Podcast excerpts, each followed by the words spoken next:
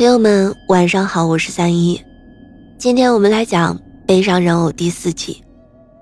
其实我不应该责难美焕，作为一个复制品，她所有的东西都是来自于我。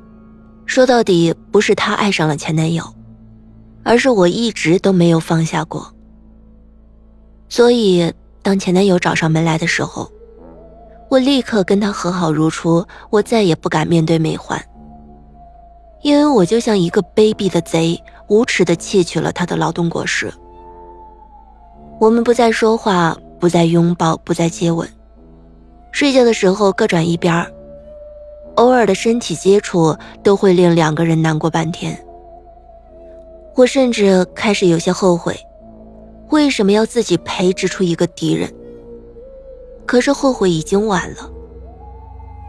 一天清晨，我醒来的时候，发现自己被捆绑了手脚，扔进了放满冷水的浴缸里。美焕坐在旁边，悲伤的看着我说：“美伦，为什么你可以享受五彩人生，而我却只能一辈子生活在黑暗里，做你的影子？为什么你可以跟心爱的男人在一起，而我不能？这不公平。”我摇着头告诉美焕：“你只是一个复制人。可是复制人也有自己的感情。”美焕的眼泪掉了下来。他让我成全他们。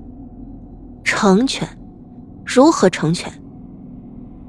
我惊恐的看到美焕从身后取出一个偌大的瓶子，里面装满了土黄色的、面目狰狞的大鱼。天哪，是食人鲳！美欢要杀死我。最后一刻，美欢冷笑着，将瓶底倒了过来。那些食人鲳一起跃入了水里，向着我龇牙咧齿的、凶猛的攻击。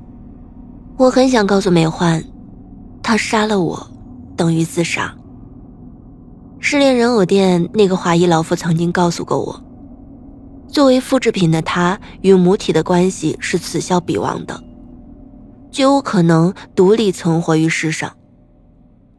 可惜我已经说不出来话，因为我的喉咙已经被食人鲳锋利的牙齿咬断。